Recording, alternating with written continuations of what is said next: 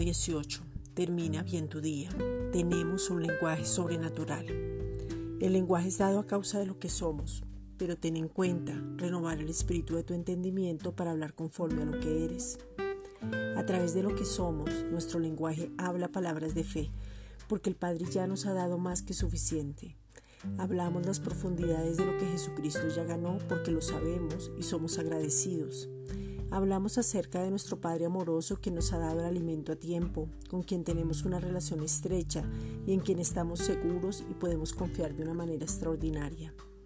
El lenguaje sobrenatural manifiesta el poder que nos habita, nos da la capacidad para entender y conocer que somos la obra maestra del Padre y nos da la seguridad para saber la posición, la autoridad y saber que somos una nueva creación trayendo el cielo a la tierra, manifestando la vida en abundancia, la vida eterna, el fruto del Espíritu Santo, la ciudadanía celestial y representando a Jesucristo siendo embajadores.